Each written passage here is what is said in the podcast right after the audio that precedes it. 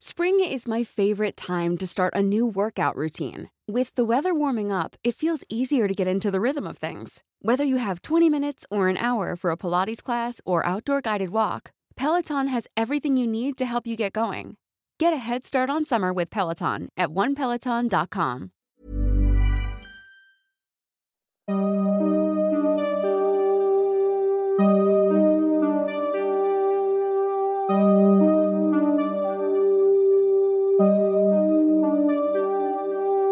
Durante los siguientes minutos escucharás historias que podrían quitarte el sueño. Cosas que pasan con mayor frecuencia de lo que podrías imaginar. Anécdotas vividas por personas reales, como tú, como yo. ¿Estás listo para escucharlas? Así que ponte cómodo y apaga la luz, porque yo soy Emanuel Morales. Y yo, Kevin García. Y estas son Las historias del mundo creepy.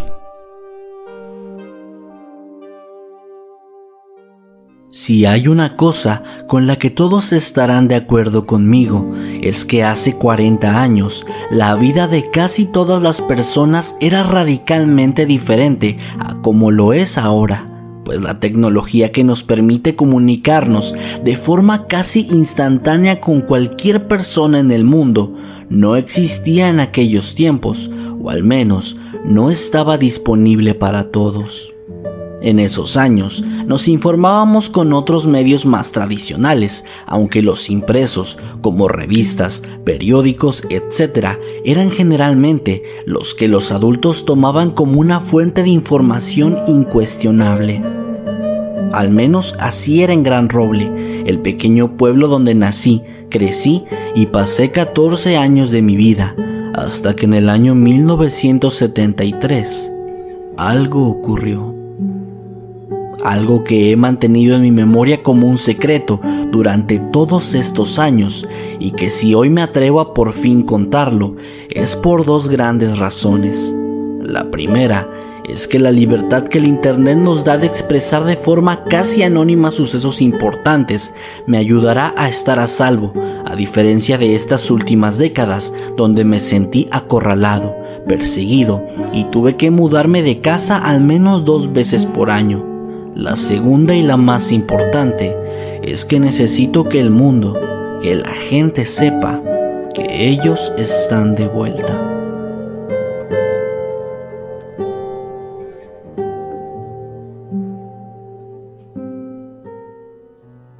Gran Roble fue un pueblo bastante próspero y sobre todo autosustentable. Esto tenía sus ventajas y desventajas, pues si bien estábamos generalmente desconectados de todo lo que nos rodeaba, al menos siempre teníamos los recursos necesarios para vivir una vida bastante digna. Sin embargo, desde muy temprana edad, mis padres nos inculcaron tanto a mi hermana como a mí las reglas que existían dentro de este pueblo. La primera y la más importante es que había un toque de queda después de las 7 de la tarde y no había excepciones para esto. En Gran Roble nadie salía de su casa después de esta hora hasta que el toque de queda terminase a las 5 de la mañana del día siguiente. Cabe destacar que no fue sino hasta mi adultez que comprendí lo extraño que esto era, pues antes de eso yo siempre creí que esto era algo que ocurría en todos los pueblos e incluso las grandes ciudades del mundo. No me culpen, así fue como todos éramos educados en aquel sitio y como fue durante muchas generaciones anteriores a la mía. La segunda regla era que nadie debía acercarse al bosque. Tengo que explicar aquí que Gran Roble era un lugar completamente rodeado de un espeso y gigantesco bosque, y la única salida del sitio era un camino estrecho que cruzaba hasta salir a una carretera, donde se conectaba este lugar con el mundo exterior, algo que casi nunca pasaba, pues no había ningún señalamiento, y de hecho por el contrario, la entrada a nuestro pueblo estaba prácticamente oculta. Como dije antes, el sitio era autosustentable y así les gustaba a todos que permaneciera durante mucho tiempo más.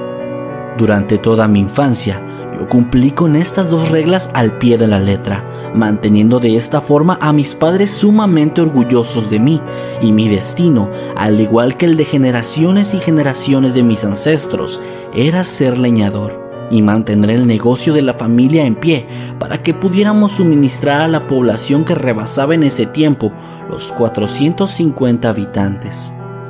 Sin embargo, con mi hermana esto era una historia completamente diferente. Ella siempre tuvo una inquietud por romper las reglas, por ir más allá de lo que estaba permitido y durante muchos años incumplió aquellos dos simples señalamientos que se nos habían otorgado. Fue precisamente esto lo que la llevó en 1973 a intentar escapar de Gran Roble en el momento en el que mi madre se dio cuenta de que ella estaba desaparecida, yo me asusté muchísimo, al igual que mis padres, quienes no querían alertar a las autoridades, ya que el incumplimiento de las reglas era sancionado de forma muy severa, llevando incluso al encierro durante muchos años en la pequeña cárcel que había, eso sin contar con el tremendo rechazo general del pueblo y la humillación pública que esto conllevaría. Una noche de marzo, mi hermana simplemente salió de casa y desapareció. La buscamos durante varios días, intentando que nadie notara su ausencia, pero rápidamente los rumores nacieron, se esparcieron y de pronto todas las personas estaban mirándonos a nosotros. Así que finalmente, después de un par de semanas, la presión social hizo que mi madre dijera la verdad ante todos. Normalmente, cuando un adolescente de 16 años escapa de casa, las autoridades comienzan una extensiva búsqueda, donde incluso la población civil puede participar.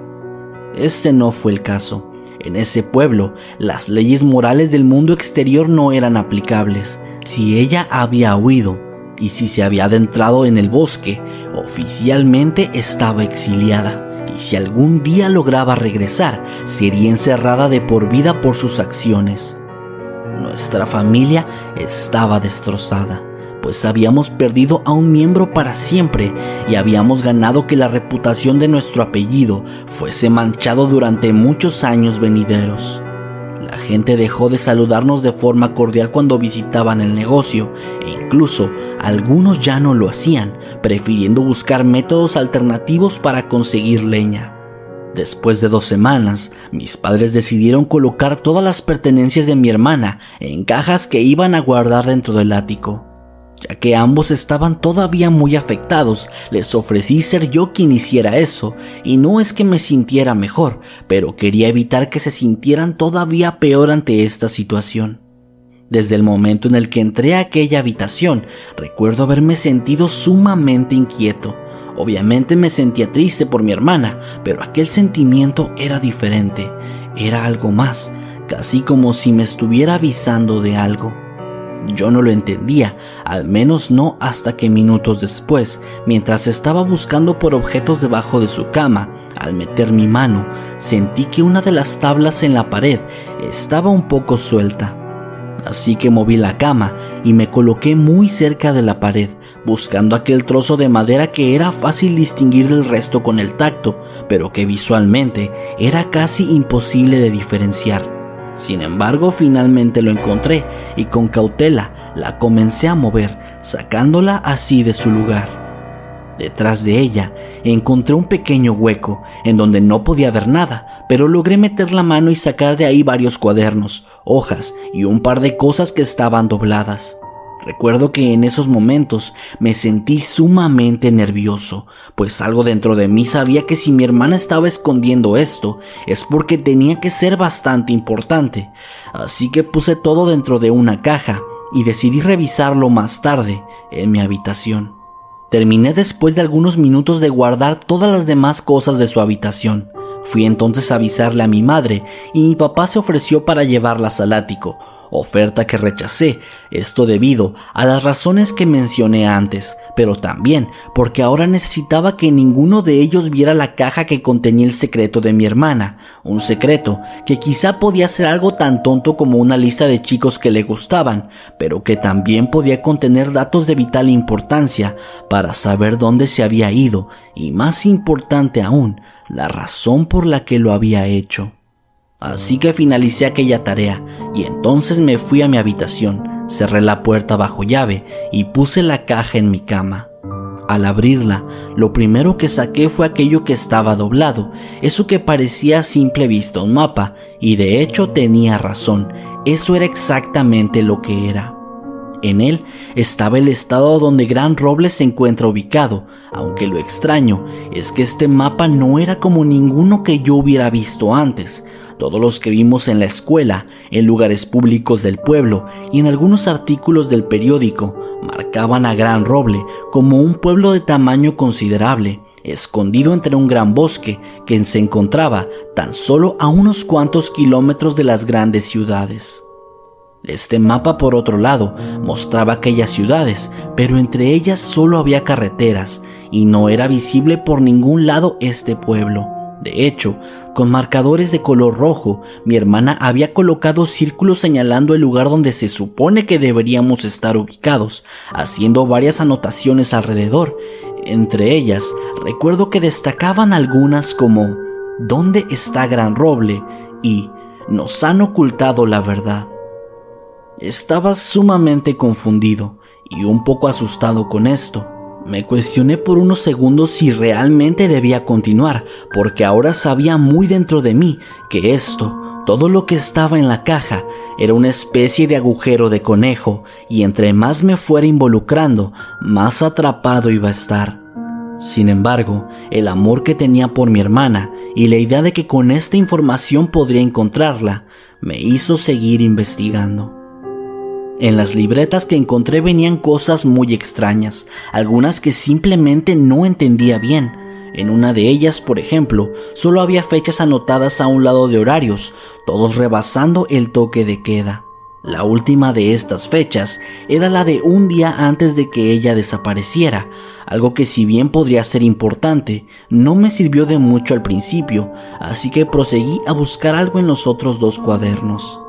En el segundo había una serie de nombres, a un lado de una pequeña descripción. Se trataba de muchas personas del pueblo y la descripción señalaba la función que tenían aquí, pues como dije antes, cada familia cumplía uno o varios roles que apoyaban a la población a seguir siendo autosustentable. Algunos de estos nombres estaban subrayados con color rojo y había pequeñas anotaciones que decían cosas como ¿cuál es su verdadero rol? O este apellido no tiene antecedentes. Todo bastante extraño y confuso, aunque entre más leía, más sentía como que estaba encontrando piezas pequeñas de un rompecabezas muchísimo más grande. La tercera y última libreta fue sin duda la más desconcertante de todas y al mismo tiempo fue la que menos comprendí en aquel momento. En ella, mi hermana había escrito extensamente sobre un grupo de personas a las que llamaba los vigilantes. Ella decía en aquellas líneas que se trataba de un grupo secreto que controlaba el pueblo, que había estado estableciendo las reglas y que nos mantenía controlados con poca información que había algo más allá, dentro del bosque o quizá fuera de él, y que ahí es donde se encontraban las respuestas que había estado buscando durante años. La mayoría de las cosas que leí contradecían completamente mucho de lo que había aprendido durante toda mi vida eran radicalmente distintas a lo que nuestros padres nos habían enseñado desde que éramos unos bebés y por ende mi cerebro rechazó rotundamente al principio estas ideas que parecían más los delirios de un demente, pero había otra cosa, algo dentro de mí una sensación más allá de la lógica o de los argumentos que podía pensar para desacreditar a mi hermana algo que simplemente no me dejaba concluir todo esto como los últimos actos de una persona con problemas mentales, y por el contrario, hacía que casi cada palabra resonara dentro de mi mente, martillando a través de la espesa capa de defensa que mi cerebro intentaba poner, argumentando que nada de esto tenía sentido. Comencé a sentir que mi cabeza daba vueltas. Sentí un sudor frío recorriendo primero mi frente, después mi rostro, mi espalda, mis brazos, hasta llegar finalmente a mis manos, las cuales se sentían sumamente heladas. Mi estómago se revolvió como si hubiese cruzado por una montaña rusa y finalmente tuve que correr al baño para vomitar. Jamás en mi vida había tenido una sensación así de extraña. Casi podía sentir como esta nueva información comenzaba a tomar el control de años y años de conocimiento dentro de mí, como si no pudiera evitar creer en las palabras que mi hermana había dejado ahí escritas. Finalmente guardé la caja debajo de mi cama e intenté ir a dormir.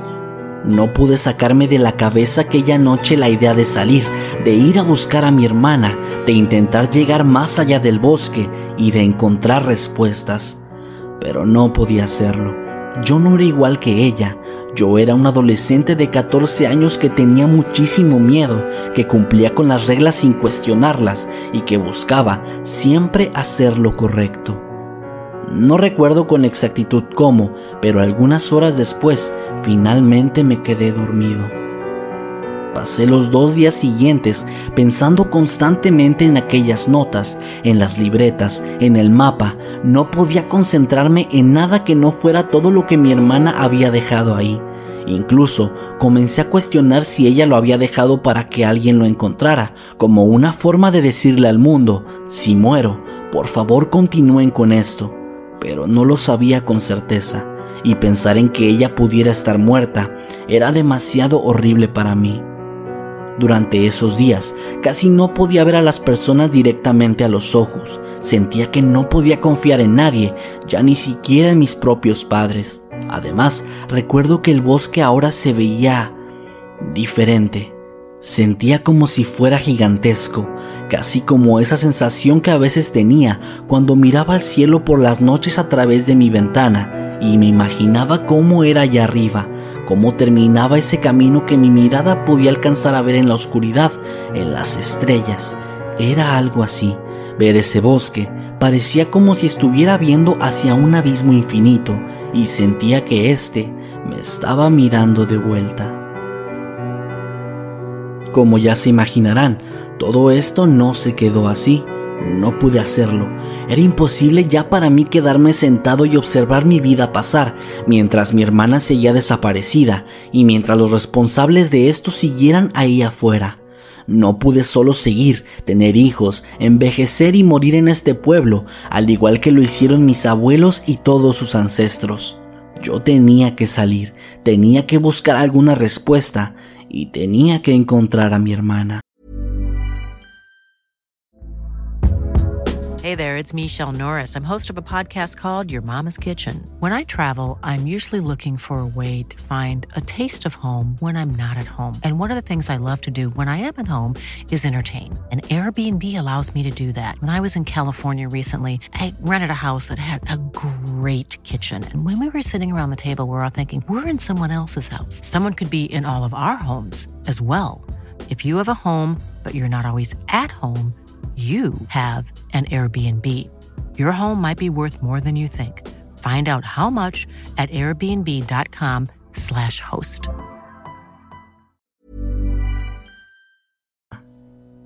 Esto no fue fácil para mí, y cuando lo digo es en serio, pues tardé dos semanas después de haber encontrado las notas de mi hermana, cuando finalmente me armé de valor para salir de esa casa después de las 7 de la noche.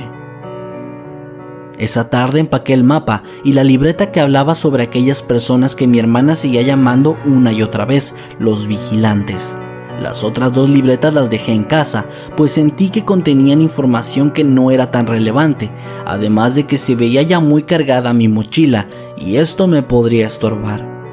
Así que sin hacer ruido, esperé hasta las 2 de la mañana y cuando finalmente me aseguré de que mis padres estaban dormidos, salí por la ventana de mi habitación y la cerré de vuelta con la intención de no levantar sospechas por si algún vecino se asomaba y observaba hacia mi cuarto.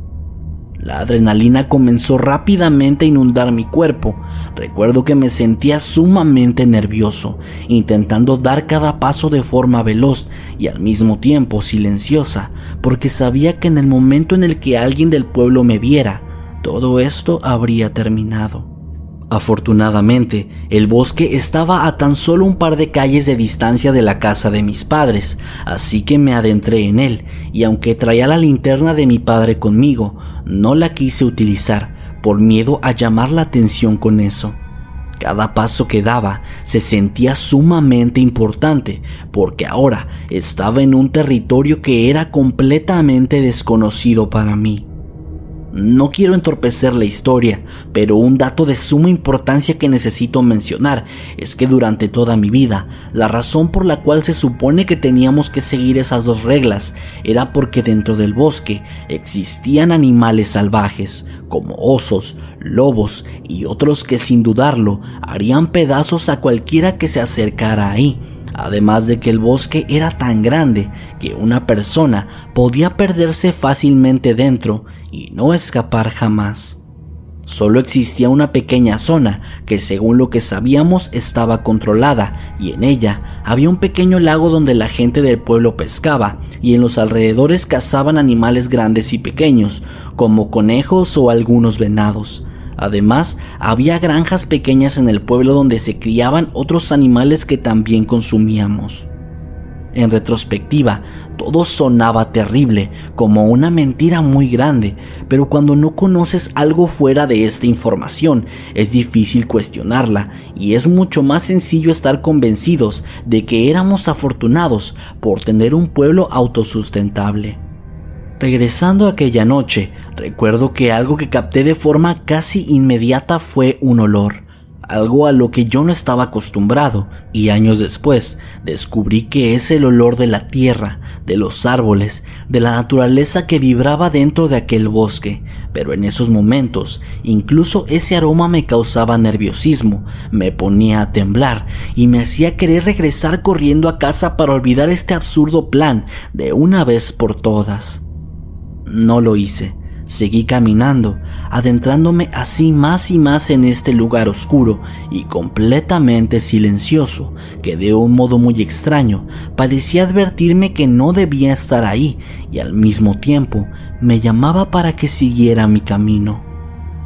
Todo el bosque parecía estar lleno de vida, pero vida que se encontraba descansando, durmiendo, casi como si el único ser vivo despierto en todo el sitio fuera solo yo, que daba pasos lentos, haciendo así que las hojas secas no crujieran de una forma sonora, y en cambio algunas ni siquiera hacían ruido.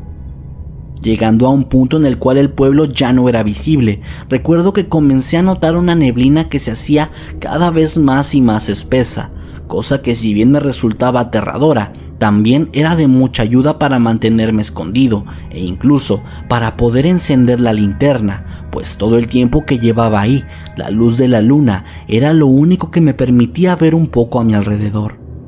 Así que me senté debajo de un árbol, saqué el mapa y encendí la linterna. Pude ver que mi hermana había marcado también algunas entradas hacia el bosque y había marcado con una X la salida que supuestamente era el único camino seguro para salir del pueblo, pero que como ya se imaginarán, nadie usaba, a excepción de unos cuantos altos mandos del sitio, que solo iban de vez en cuando y nos traían algunos recursos, noticias y cosas similares del mundo exterior.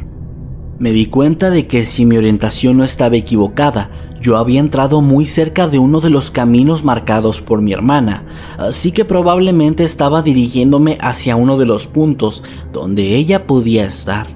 Fue hasta ese momento donde me hice una pregunta vital que había estado olvidando todo este tiempo.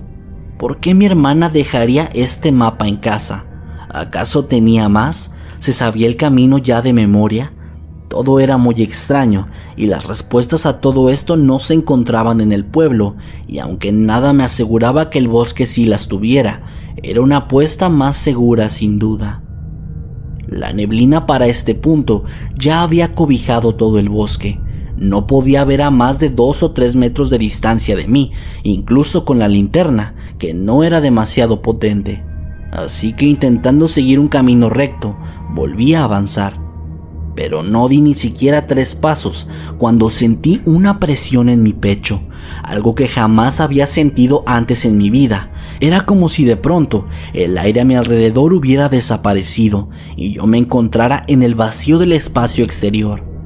Me empezaba a quedar sin aire y sentía como todo se comprimía dentro de mí.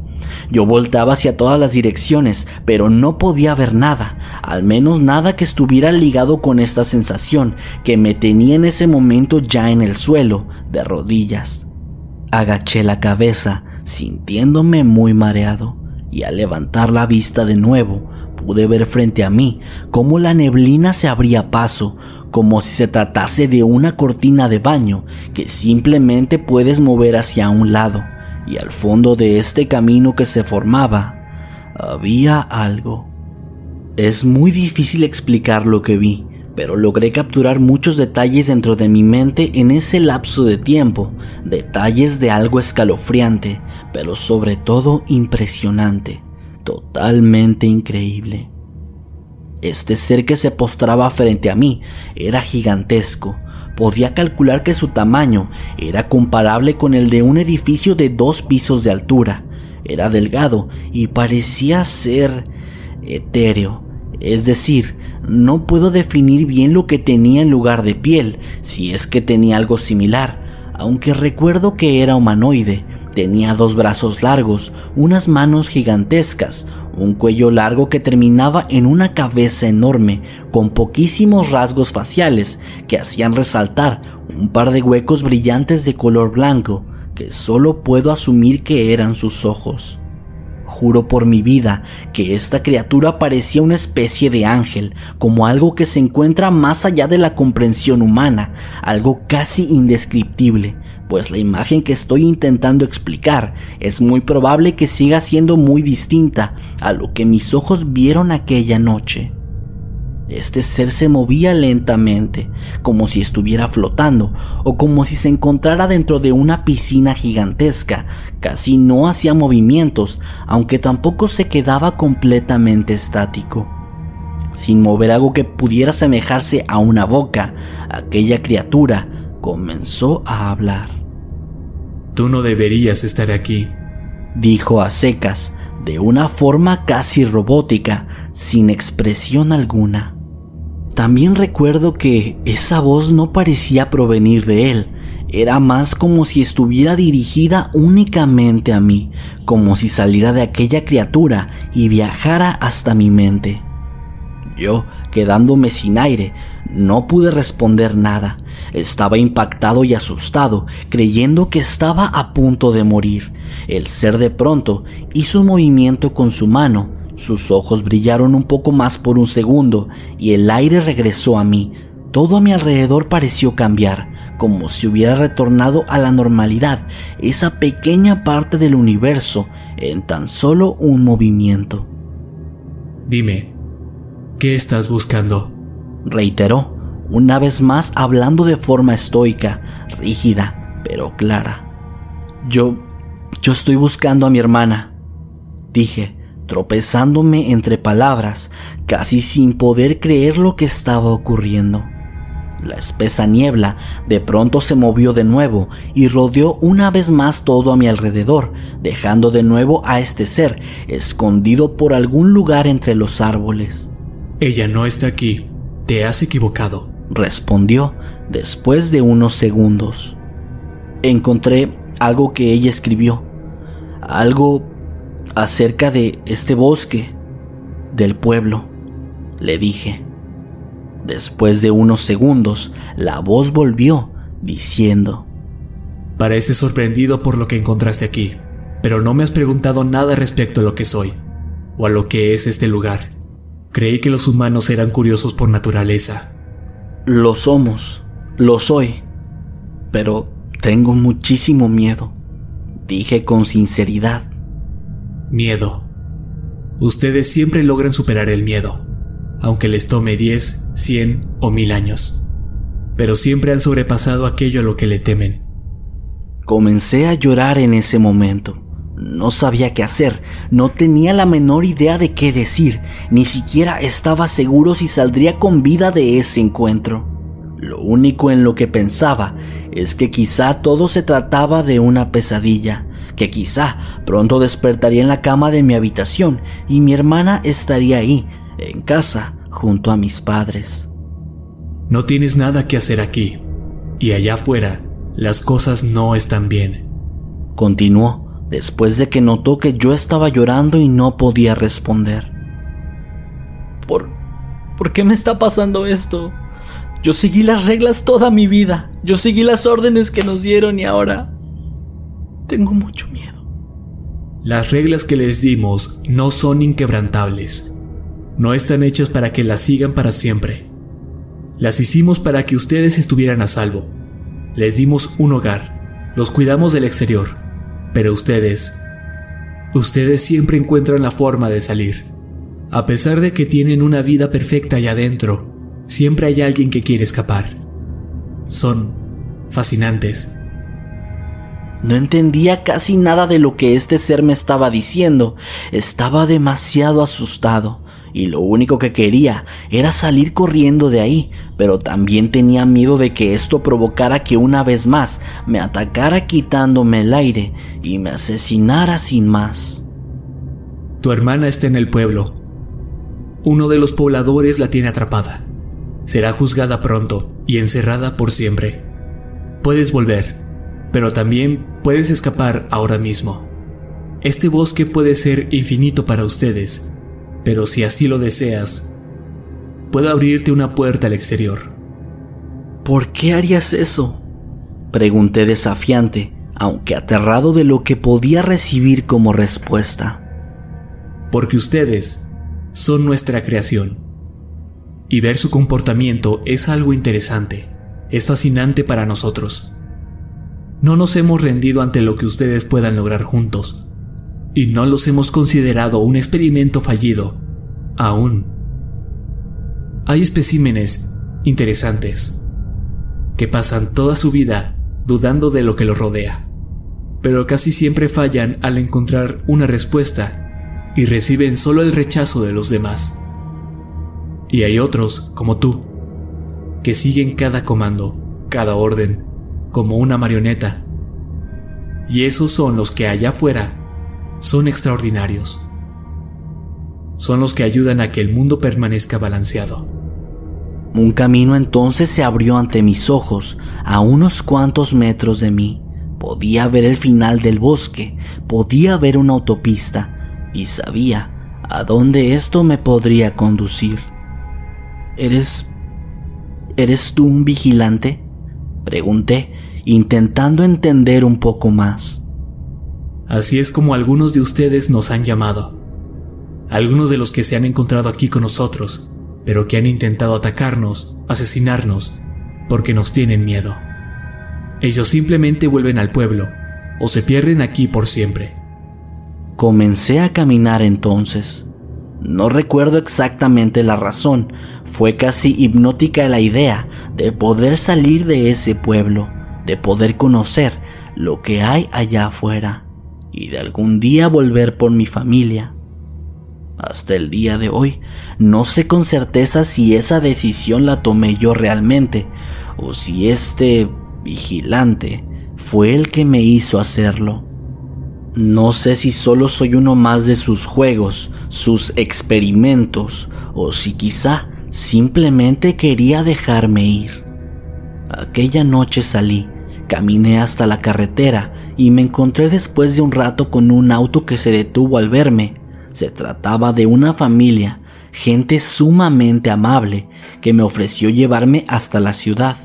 Me preguntaron qué hacía ahí y yo simplemente les dije que estaba perdido. A través de los años he intentado encontrar respuestas sobre lo que vi aquel día, pero evidentemente no hay nada. Nadie sabe de su existencia y los que lo saben supongo que simplemente no dicen nada ya, pues el mundo exterior es bastante difícil. Sí, aquí afuera conocí lo que es una enfermedad, lo que es el cáncer, lo que es la pobreza, los huracanes, las tormentas que arrasan con los hogares de las personas, pero también conocí lo que es la libertad. En más de una ocasión volví al bosque, intenté adentrarme, pero no hay nada ahí. Es como si el pueblo estuviera en otra dimensión, una en la cual solo los vigilantes pueden acceder y abrir paso entre los dos mundos. Ahora, sé que quizá tengas muchas preguntas Y créeme que yo también. Las he tenido durante toda mi vida y no he encontrado absolutamente ninguna respuesta ante ellas. La única cosa que tengo por segura es que los vigilantes están en todo el mundo, pues a eso a lo que llamamos niebla parece ser la forma en la que se transportan. Lo sé porque en varias ocasiones de mi vida he podido ver por una fracción de segundos alguno de ellos, mientras una espesa neblina cubre toda la ciudad en la que me encuentro en ese momento.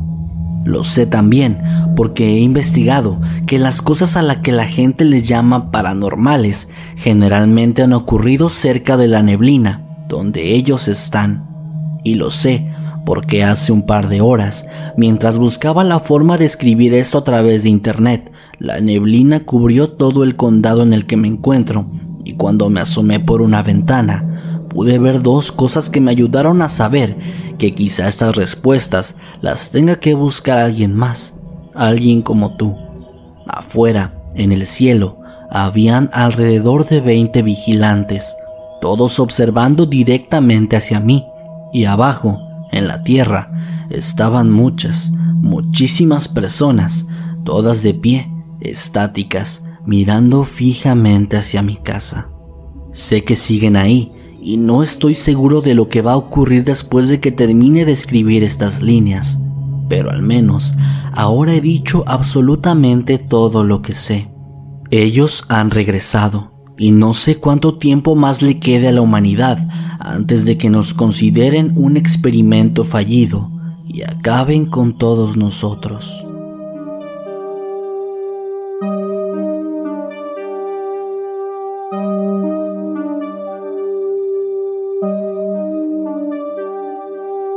Hemos llegado al final de este episodio. Esperamos que haya sido de tu agrado.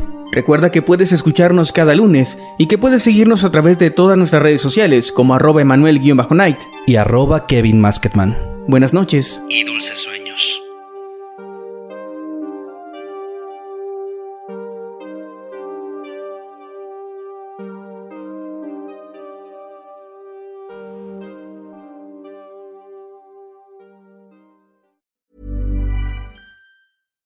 If you're looking for plump lips that last, you need to know about Juvederm lip fillers. With Juvederm Volbella XC and Juvederm Ultra XC, your lip look, whether it's subtle or bold, can last up to one full year with optimal treatment and no additional maintenance. Find a licensed specialist and see if it's right for you at juvederm.com today. That's J U V E D E R M.com. Add fullness to lips in adults over 21 with Juvederm Volbella XC or Juvederm Ultra XC. Do not use if you have severe allergies or a history of severe allergic reactions, or if you're allergic to lidocaine or the proteins used in Juvederm. Tell your doctor if you have a history of scarring or taking medicines that decrease the body's immune response or that can prolong bleeding. Common side effects include injection site redness, swelling, pain, tenderness, firmness, lumps, bumps, bruising, discoloration, or itching. As with all fillers, there's a rare risk of unintentional injection into a blood vessel, which can cause vision abnormalities, blindness, stroke, temporary scabs, or scarring. For full important safety information, visit juvederm.com.